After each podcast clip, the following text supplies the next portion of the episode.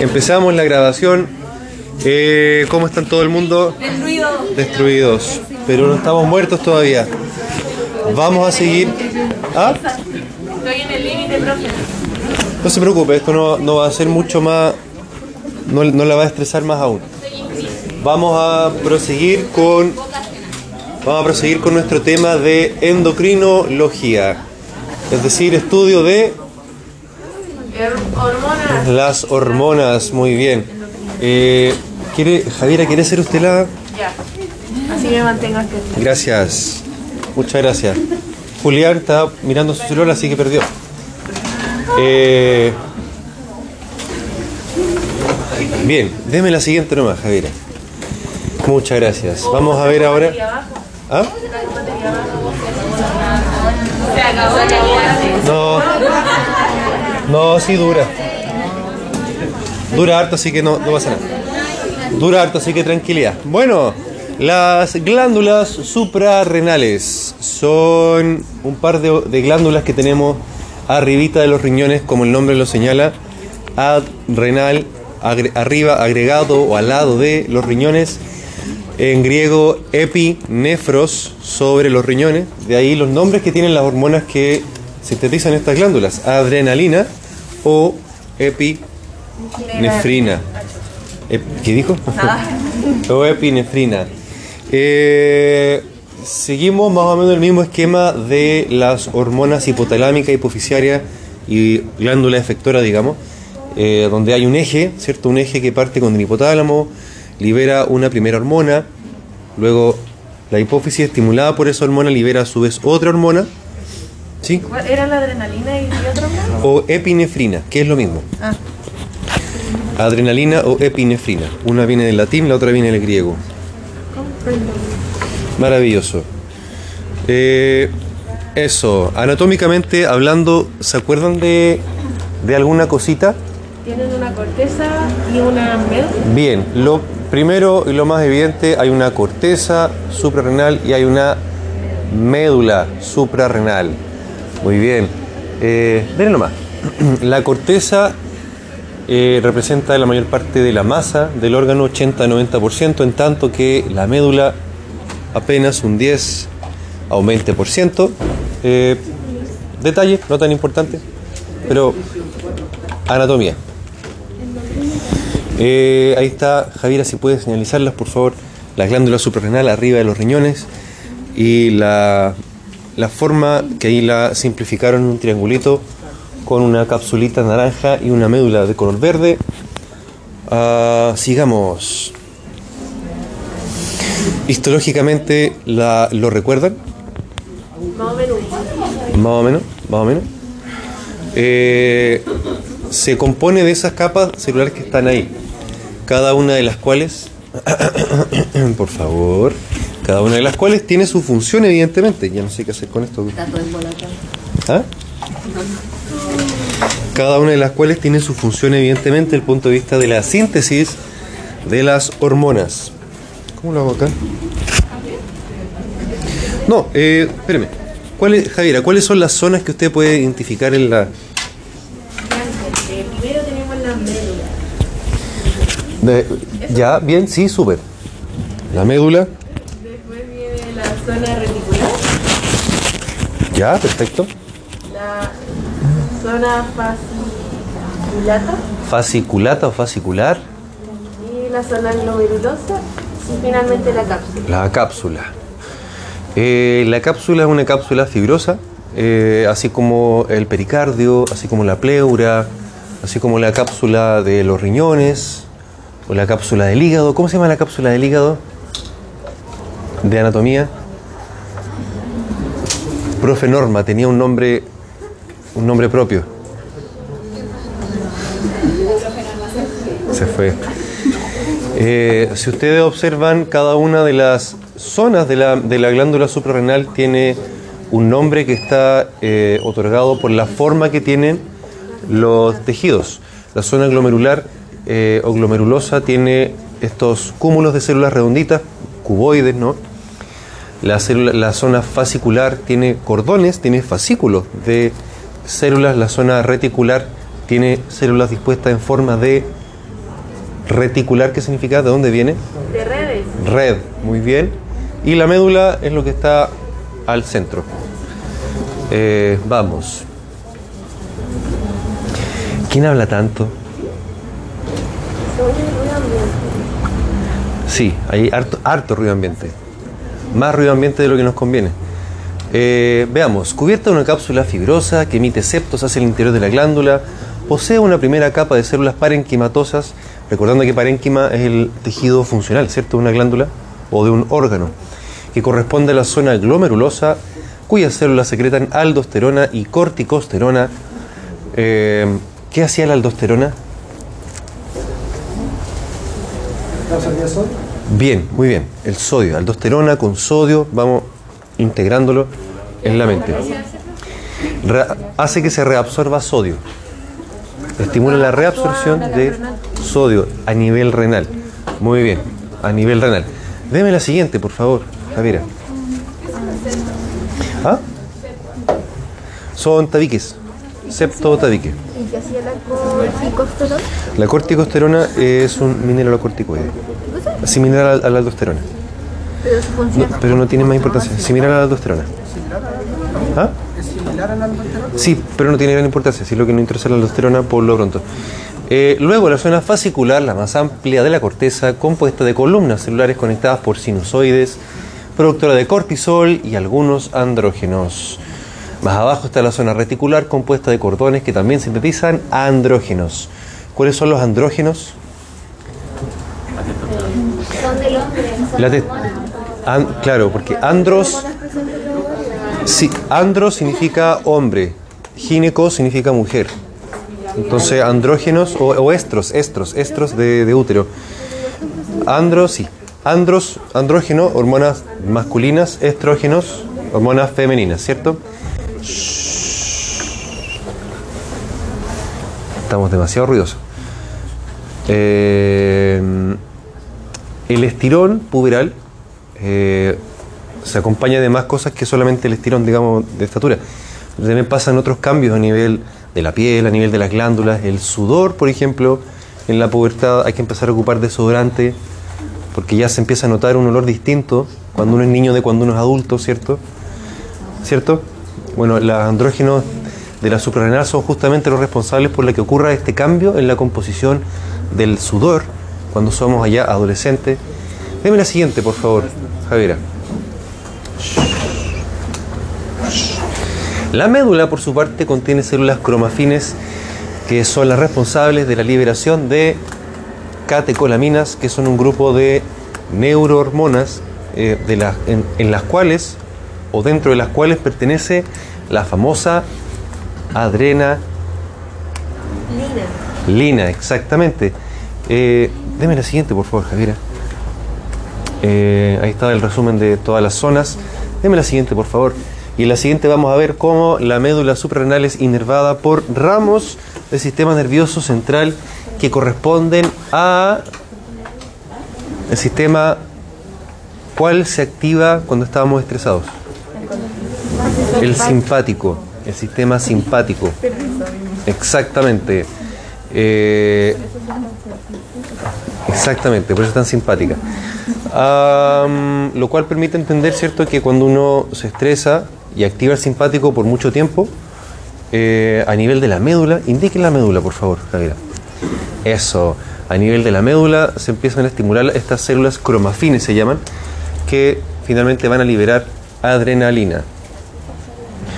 Am, vamos avanzando, por favor. que empieza a activarse las células cromafines, se llaman, porque son células que se teñían con, ya ni me acuerdo cuál era la tinción, cromafines en la médula, en la médula de la glándula suprarrenal. Células cromafines que liberan la adrenalina eh, cuando activamos el sistema simpático, que es lo que se activa, ¿cierto? Cuando estamos en estado de alerta. Y eso. Ahora, hormonas de la corteza suprarrenal, voy a hacerlo un poquito.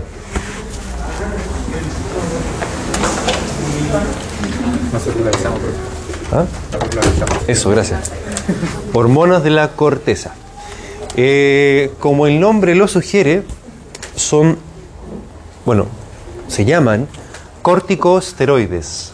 ¿Por qué se llamarán corticosteroides? El nombre señala la naturaleza química de la hormona. ¿Mm?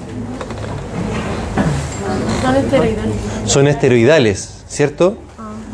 ¿De qué, ¿De qué moléculas son derivadas?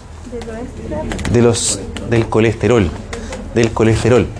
Del colesterol, lo que significa que uno igual tiene que ingerir cierta cantidad de colesterol en la dieta. Hace un par de décadas atrás se demonizó mucho el colesterol y el colesterol y se transformó en una cosa mediática eh, mucho más allá de lo, digamos, de lo sano.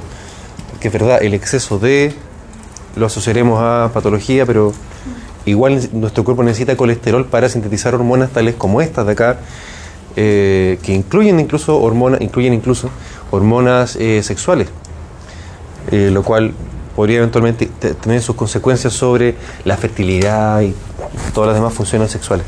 Entonces, los corticosteroides se llaman córtico porque pertenecen a la corteza suprarrenal, son esos tres que están ahí. Vuelvan más, gracias glucocorticoides, entre los cuales se encuentra el cortisol, famoso, mineralocorticoides, entre los cuales está la aldosterona, varios más, varios más, pero solo nos interesa el cortisol en el primer grupo y la aldosterona en el segundo.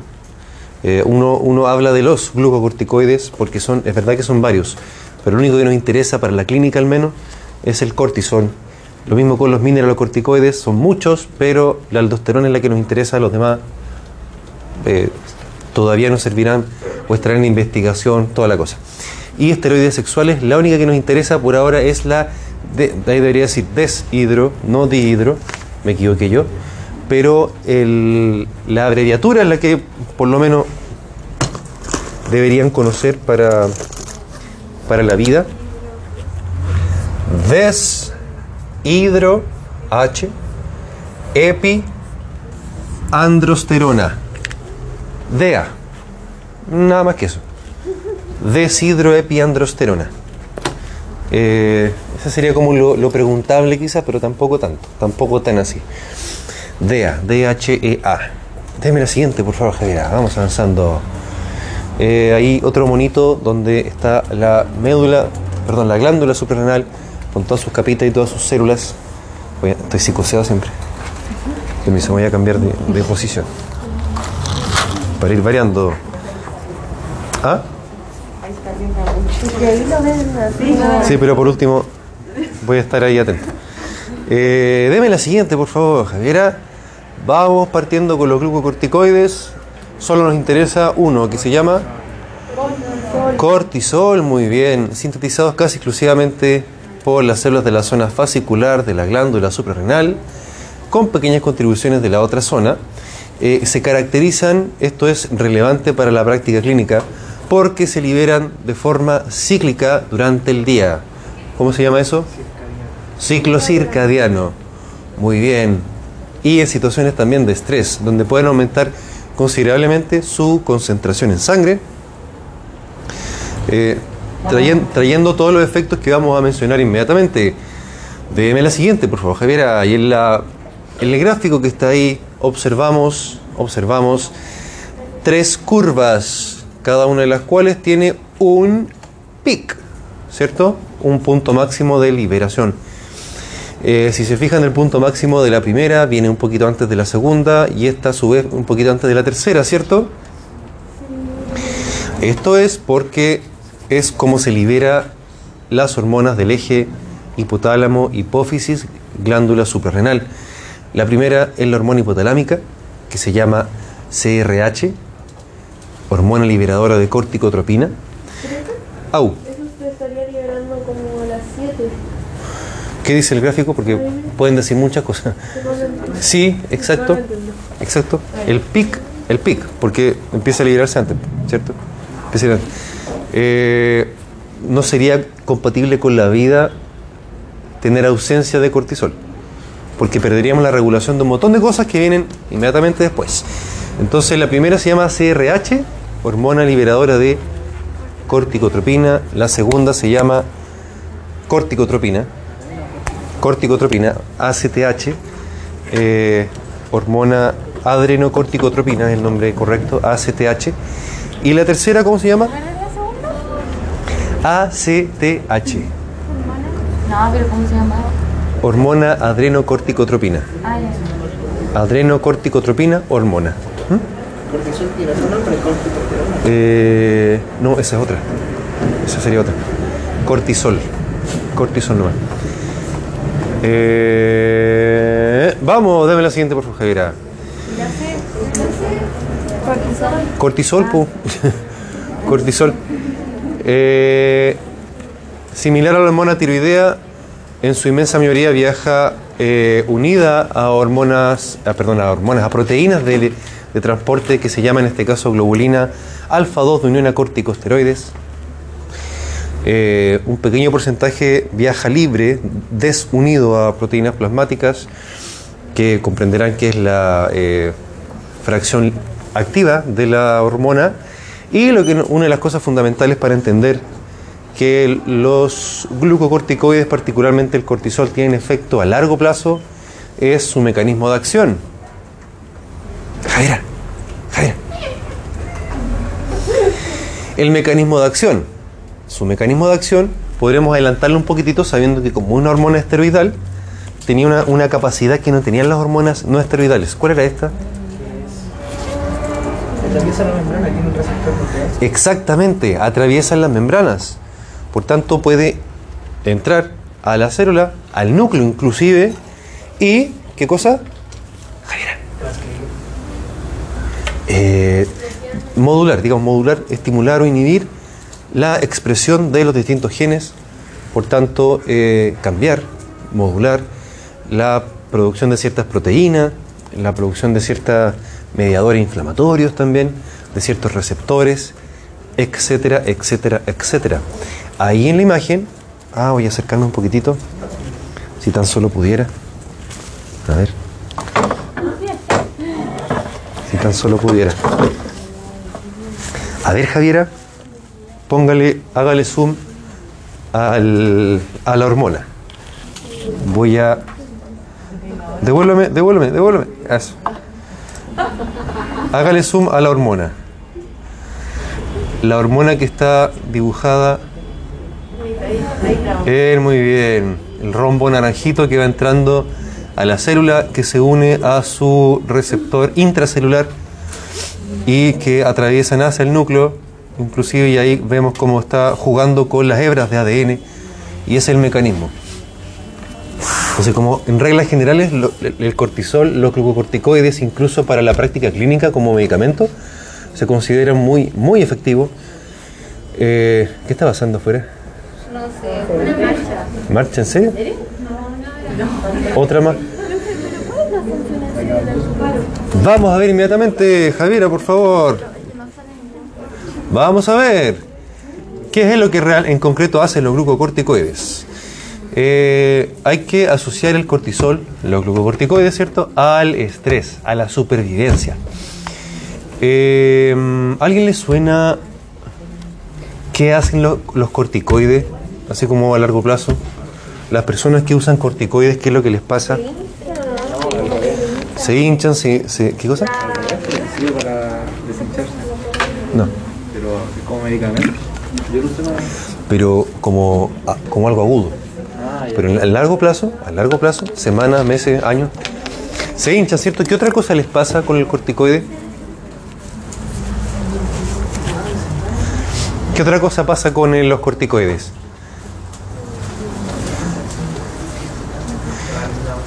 ¿A alguien le suena la diabetes, por ejemplo, que puede estar asociado a los corticoides? ¿No le suena? Bueno, uno de los principales efectos por los cuales ayuda el cortisol, los glucocorticoides a sobrevivir, es el mantenimiento de los niveles de glicemia. El cortisol es una hormona, una de las principales hormonas que tenemos, que son contrarreguladoras. Esto significa que son... ¿Qué hacen? Una hormona contrarreguladora, ¿qué significa?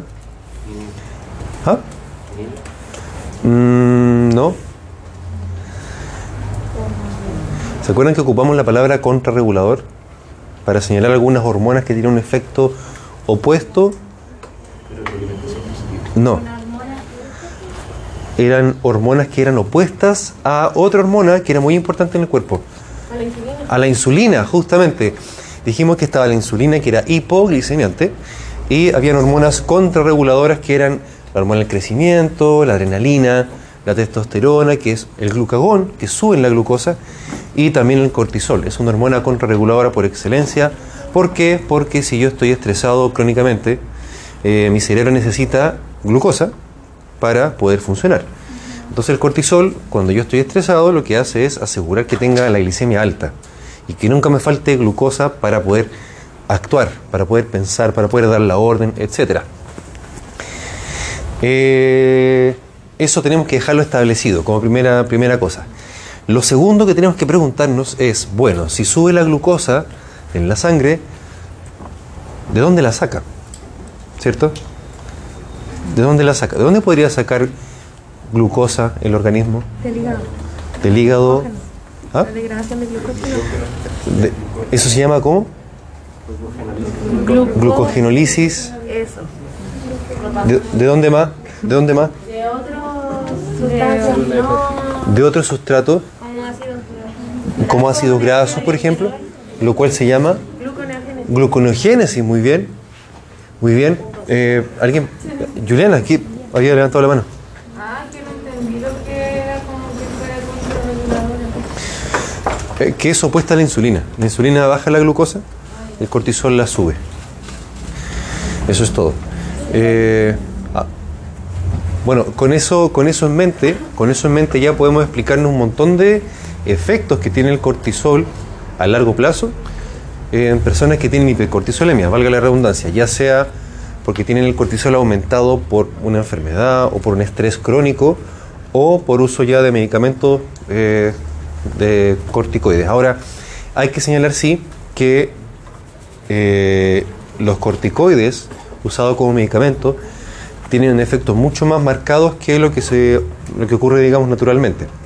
Entonces, por una parte, igual esta clase tiene el sentido de darnos la base para cuando pasamos fármaco y después pasamos a la clínica, qué es lo que pasa cuando alguien está con el cortisol alto por mucho tiempo, que usa corticoides, como puede llegar alguna persona con cáncer, con artritis reumatoide, con un montón de cosas más, y qué va a pasar cuando yo le prescriba corticoides a mi paciente, que es lo que va a estar pasando en un tiempito más.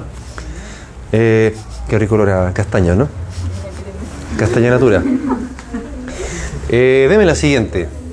Pero cuando se mide el estrés como cuando una persona sufre de estrés crónico, Sí. entonces se va a elevar el cortisol, pero se va como a mantener constante, o se va, se va a mantener como una glicemia alta constantemente. Se- ¿Qué va a sí. ¿Ah? Sea, ahí se produciría como la diabetes. podría ayudar a que se produzca justamente una diabetes. Metabólicamente hablando, entonces, ¿qué sucede con el, cortisol? Y esto es, es normal, es bueno que suceda, solamente que como toda la vida, el exceso es lo que nos lleva a la patología. Eh, va a incrementar el nivel de glucosa eh, a expensas de sacarlo de las grasas y de las proteínas, lo que se denomina gluconeogénesis, ¿cierto? Y eh, va a disminuir la utilización de glucosa periférica, es decir, va a ayudar un poco a que los músculos no absorban glucosa para que se asegure el, el soporte o el, ¿cómo se dice? El, ¿La reserva? no, no la reserva, la, la provisión de glucosa al cerebro. El objetivo es que le llegue glucosa al cerebro. Así funciona. Deme la siguiente, por favor, Javiera. Ahí en la imagen están al centro, voy a hacerle zoom, permiso, al centro el cortisol, funcionando. Por un lado, el gran órgano eh, metabolizador de nuestro cuerpo, que es el hígado. Luego está también el tejido adiposo. Y más abajo, el músculo. Entonces, ¿cuál es el objetivo primordial del cortisol? El cortisol, ¿cuál es la función principal que tiene? Hiperglicemiante, ¿cierto? Cortisol, estrés o respuesta al estrés. Por tanto, hiperglicemia, ¿cierto? Entonces, ¿qué va a pasar a nivel hepático con, la, con el cortisol y la glucosa? Va a promover la gluconeogénesis. Va a promover la gluconeogénesis, muy bien. Eh, ¿Y esa gluconeogénesis de dónde, de dónde iba a provenir?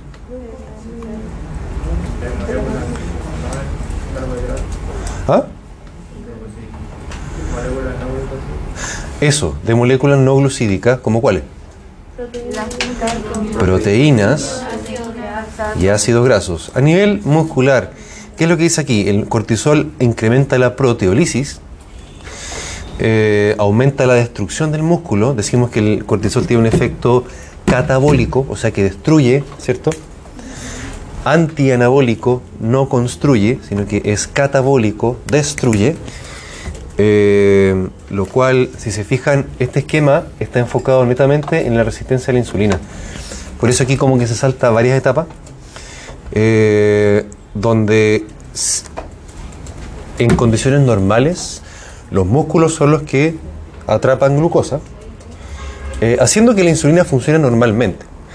Pero con niveles elevados de cortisol, el músculo empieza a destruirse y como el músculo empieza a destruirse, cuesta mucho más que se absorba glucosa hacia los músculos. Y por eso el esquema lo, lo relaciona mucho con la resistencia a la insulina. ¿Se captó? ¿Se captó? Ya. Ya. A nivel de tejido adiposo incrementa la lipólisis, ¿cierto? Incrementa la liberación de ácidos grasos libres, ¿cierto? Aumentaba los... En bioquímica lo están viendo. Esto Todavía no. todavía sí hay un grupo muy sí. En la sección anterior lo no. Ya bueno, incrementa la liberación de ácidos grasos libres al plasma, los cuales van a viajar al, al hígado para transformarse en glucosa por la gluconeogénesis, ¿cierto? Ya, perfecto.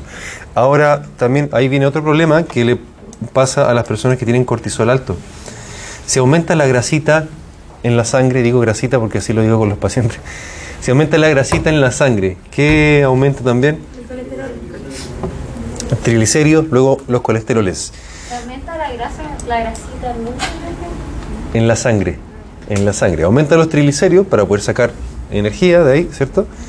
Eh, pero con más triglicéridos igual aumenta la, la producción de colesteroles, de todo tipo, desde el HDL, el LDL, el IDL, el VLDL, ¿se acuerdan de esas cosas? Ya. El malo. Todo eso, el bueno, el malo y el feo también. Cuando hay un aumento de los triglicéridos, pero no hay un aumento del, del colesterol. ¿Por qué Puede pasar. Es que hay varias etapas dentro del proceso. O sea, hay, hay, hay algunas enzimas. supone que es algo que están en conjunto? Porque si no está funcionando bien el hígado, no está funcionando Sí, pero no, no es que es más complejo que eso, porque hay pro- lipoproteínas, son proteínas que se unen a, la- a los ácidos grasos, que no es lo mismo que los triglicéridos. Entonces, a lo mejor usted puede tener, por genética, producir menos de esos tipos de proteínas, por tanto, produce menos LDL, por tanto, produce menos colesterol mal, o, o al revés. Es- es que son, son varias etapas que pueden estar alteradas en el ser humano. Sí, mucho va en lo, gen- en lo genético. Eh, entonces, ¿han escuchado en buen chileno la enfermedad del tordo? ¿Del cuánto? Del tordo. La enfermedad del tordo dicen que es las piernas flacas y el gordo. ¿Lo han escuchado, no? No. Es súper antiguo. Es la del sapito. Puede ser. Ya, el, el aumento del cortisol sistémico con el largo tiempo, eh, como ya les comentaba, hace que se destruya músculo. Hace que se destruya músculo. Las extremidades se ponen débiles. La persona con cortisol alto eh, crónico, ya sea por estrés o por uso de, de medicamentos, pierde fuerza, pierde masa muscular. Pero acumula grasa abdominal. Entonces, por eso es que en buen chileno decimos, digamos, que está esa enfermedad. Pero es justamente porque se acumula grasa abdominal por el exceso de cortisol y, y se pierde masa muscular. Además del aumento de volumen en la cara, decim- se le dice que es cara de luna porque es redondita. Eh, cara redonda, cuello redondo por acumulación de grasa a nivel central. Eh, deme la siguiente, por favor. Avance nomás, avance nomás. Eh, prote- proteínas, efecto catabólico. Se pierde masa muscular para que esas proteínas y sus aminoácidos pasen al proceso de gluconeogénesis. Deme la siguiente, por favor. Eh, Además de lo anterior, los glucocorticoides a dosis altas tienen un efecto similar a la aldosterona, la cual aumentaba la reabsorción de sodio, por lo tanto, también van a contribuir a aumentar la presión arterial por retención de sodio y agua. Eh, eso a niveles altos. O sea que ya una persona con hipercortisolismo crónico se ganó dos enfermedades crónicas. ¿Cuáles? Hipertensión. La hipertensión arterial y Eh, la resistencia a la insulina y la diabetes. Esas dos cosas. Entonces, nota mental para mí, entonces cuando tenga pacientes en clínica que usen corticoides porque están en tratamiento por cualquier cosa, habrá que tomarle la presión o preguntarle si está tomando medicamentos por la presión, toda la cosa. Y lo mismo con la diabetes. Pedirle la glicemia, a lo mejor tiene diabetes, efectivamente. Si tiene diabetes, tendré que tomar otras precauciones que no tengo que tomar con el resto de las personas, etcétera, etcétera, etcétera. ¡Au! Hipertensión y diabetes. Las dos típicas clásicas que uno siempre escucha, ¿no? Las más clásicas. Sí, y van más encima de la mano por diversas razones, uno, uno de los cuales puede ser el cortisol. Vamos, dame la siguiente. Efectos en otros órganos. Es importante de darnos cuenta, además, que una persona con hipercortisolismo crónico, ¿qué va a pasar con su mordida si tienen atrofia muscular? ¿Podría cambiar o no? Podría ser que la prótesis o los implantes, si tenemos un efecto catabólico también a nivel óseo, avance, avance un poquito. Sabemos que la persona con cortisol crónico hacen, avance nomás. Dele otro, dele otro. A nivel óseo, como está ahí en azul, incrementan la resorción ósea, o sea, estimulan los osteoclastos. ¿Qué va a pasar eventualmente? Osteoporosis. Usted le va a colocar un implante, el implante, ¿qué va a pasar? Va a fracturar, puede quedar sueltito, no sé, toda la cosa. Se van dando cuenta que no es lo mismo trabajar una persona que tiene este tipo de condiciones que una persona sana. Nos cambia completamente y hay que entenderlo. Porque como hemos dicho antes, si yo no lo sé, no lo sospecho, si no lo sospecho no lo busco, si no lo busco no lo encuentro y pasa colado. Y me funan después en redes sociales porque soy mal doctor, porque toda la cosa. Eh, a nivel de tejido conectivo, como es una hormona catabólica, no sé si se han fijado, los que han tenido la oportunidad, personas que usan corticoides crónicos, la piel se les llena de estrías y de cabecitas de venas. Telangiectasia se llama. Eh, a nivel vascular, cortisol y adrenalina van en conjunto, catecolamina, ¿cierto? Eh, y aumentan la contracción, potencian, por así decirlo, el efecto vasotensor de la noradrenalina. Y eso aumenta, por supuesto, más aún la presión arterial. Dame la siguiente. Eh, a nivel renal incrementa la función glomerular, a nivel sistema nervioso central modulan el comportamiento. Una persona que está estresada crónicamente cambia de ánimo o no. Está distinta o no. Cuando salen de vacaciones el ánimo cambia, ¿sí o no? Eso es notorio, ya, ya incluso con niveles de cortisol no tan altos. Imagínense una persona que, no sé, está en la guerra, en Ucrania, supongamos, o una persona que está hospitalizada. Más aún, hay personas que usan corticoides, prednisona, no sé si les suena, prednisona, corticoides. Hay personas que toman dosis altas y hacen incluso alucinaciones. Porque también hay un efecto, también hay un efecto a nivel neurológico. Porque la, la- la idea, si se fijan, la idea, el sentido evolutivo que tiene esto, es ponerme en un estado de alerta. Ponerme en estado de alerta para poder sobrevivir, pues si el, el cuerpo está programado para sobrevivir o morir. O sobrevive o se muere. ¿Ah? O vive a nivel digestivo, ah, aumenta la secreción de ácido clorhídrico, lo cual puede hacer, en algunos casos, y esto se ve en personas hospitalizadas con muchas enfermedades graves, pueden hacer úlceras por estrés. Úlceras donde eh, el uno de los mecanismos principales se dice que es el hipercortisolismo. Están muertas. ¿Hacemos una pausa? Sí, ya. ¿Y por qué no me dijeron antes? ¿Por qué no terminamos la clase? No, eso sí que no. Vamos. Vamos a terminar esta cosa. Eh, en algunos libros dice que los- el cortisol tiene efecto antiinflamatorio o modulador de la inflamación. Otros libros dicen que no.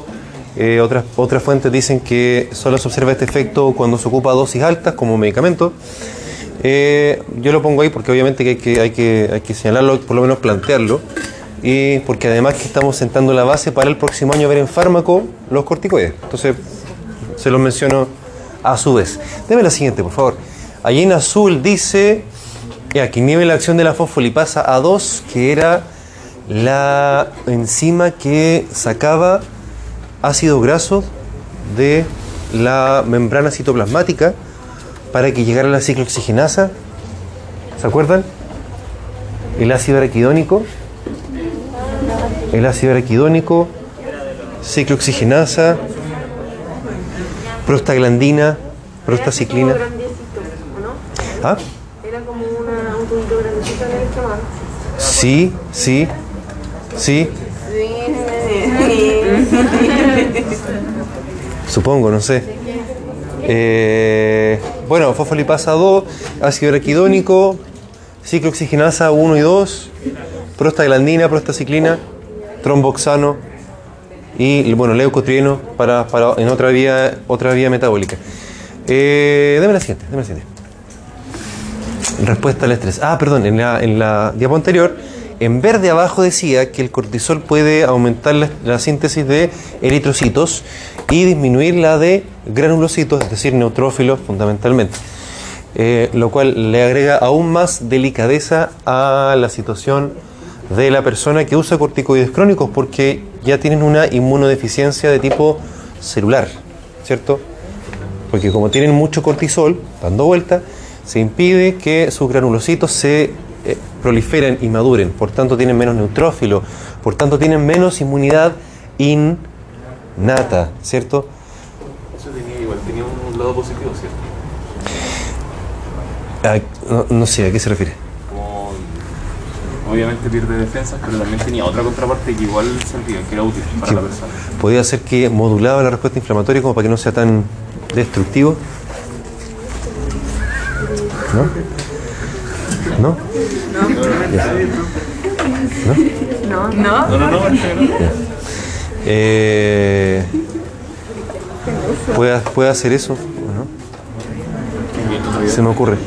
También habíamos dicho que el cortisol era, era criógeno, ¿se acuerdan? En las diapos de patología.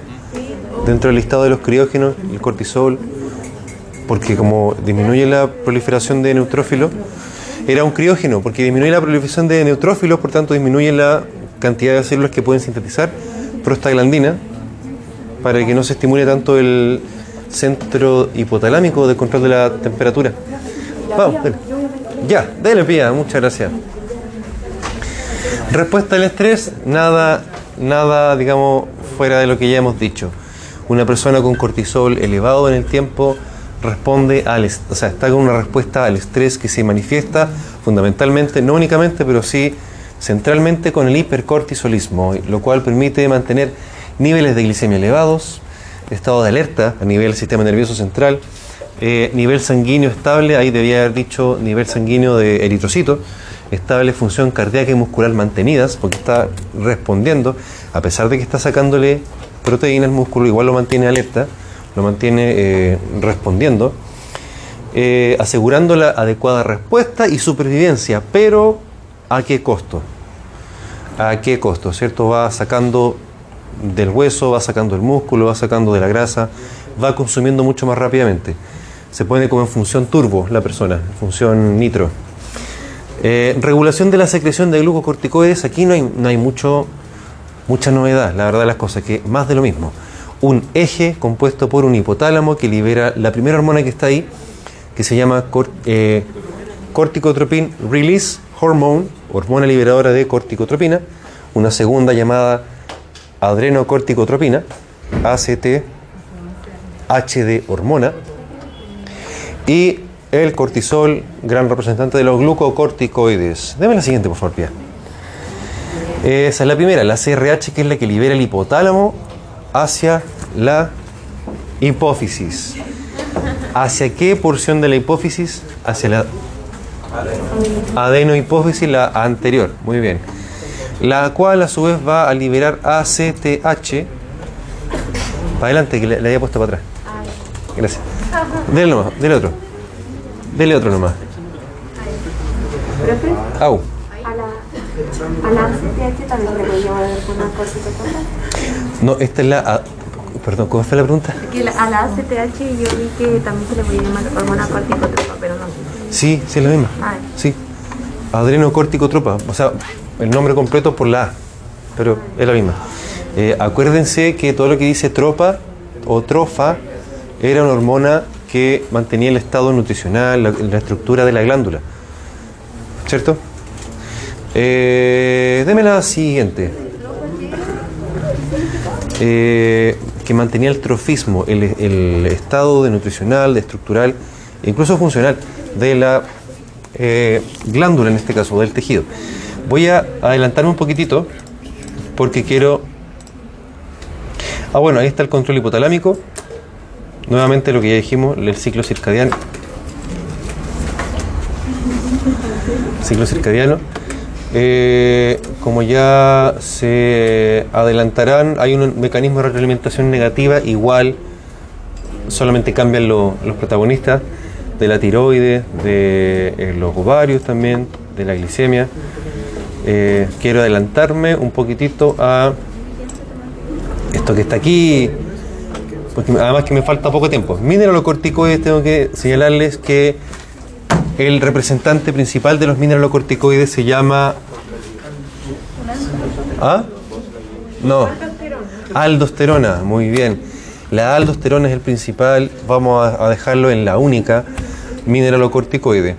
Eh, la siguiente diapo es la que quiero que saquen la foto mental y se lo aprendan, porque igual vamos a tener una clase aparte de la aldosterona.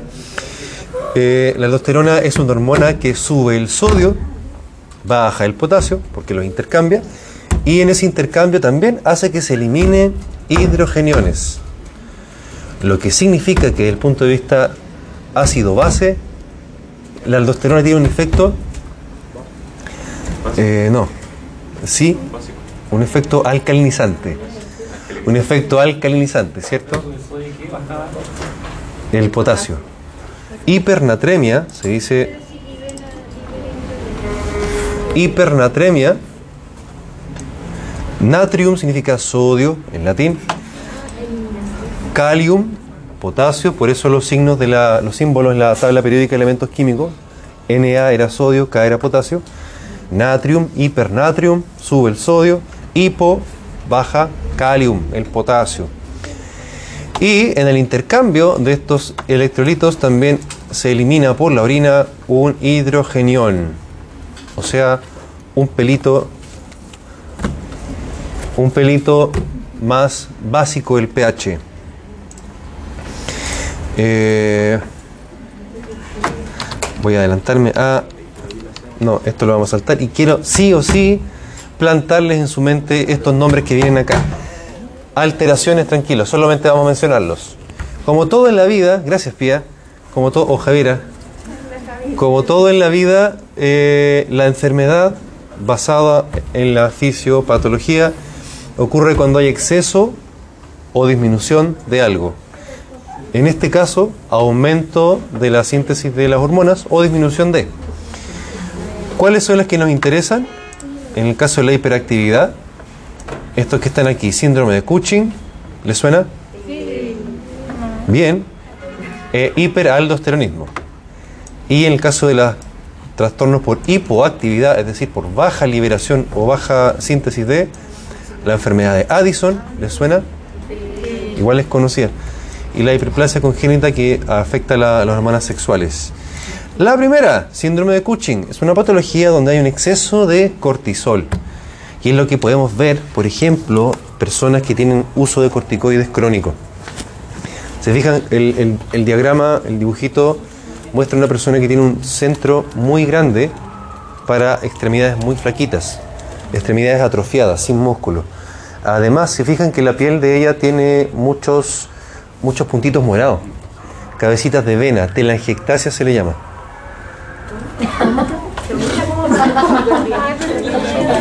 ¿Ah? No, era como de. Quizás Godzilla. Eh, telangiectasias, el nombre clínico de las cabecitas de vena. Eh, fíjense que ella tiene una carita redonda con el cuello también redondito, lleno de grasa, estimulada justamente por la, por la presencia del cortisol incluso la obesidad es tan centrípeta, tan, tan en el centro del cuerpo que incluso se forma esta eh, buffalo hump, le llaman en inglés. ¿Ah?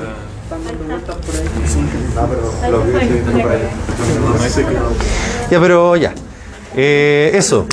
Bueno, síndrome de Cushing, piensen al tiro huesos frágiles por osteoporosis, por hipercortisolismo. Músculos frágiles también por hipercortisolismo. No va a un paciente fácil como una persona que no, no tenga el trastorno. La siguiente, por favor, Jaira.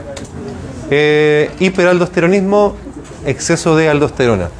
Como la aldosterona hace que se retenga sodio, con hiperaldosteronismo va a haber hipertensión, pero vamos a encontrar los otros hallazgos que son propios de la aldosterona.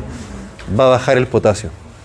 Para los médicos, nosotros aprendemos que paciente hipertenso con hipocalemia hay que ir a buscar algún tumor en la glándula suprarrenal hasta que me demuestren que no existe nada, hasta que esté todo bien, hasta que me muestren lo contrario, se dice. Veamos la siguiente. Enfermedad de Addison es una enfermedad en la cual se destruye la glándula suprarrenal por un fenómeno autoinmune. Eh, hipersensibilidad tipo 2 por autoanticuerpos. Eh, una persona sin cortisol se desmaya todo el tiempo, no controla la supresión arterial, viven con hiponatremia, con bajo sodio, viven con hipoglicemia. Con hipo, no. Eh, entonces no es, no, es, no es compatible con la vida al mediano y largo plazo. Eh, y hagamos el QR, porque estamos justo en la hora.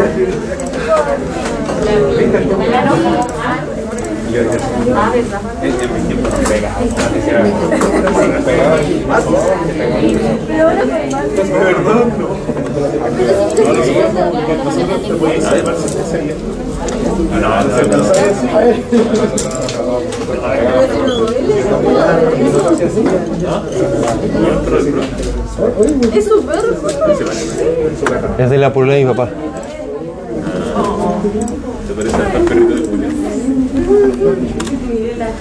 ¿En serio? ¿Ha visto? ¿Vio mi correo final con el tema del certamen? Con la pregunta.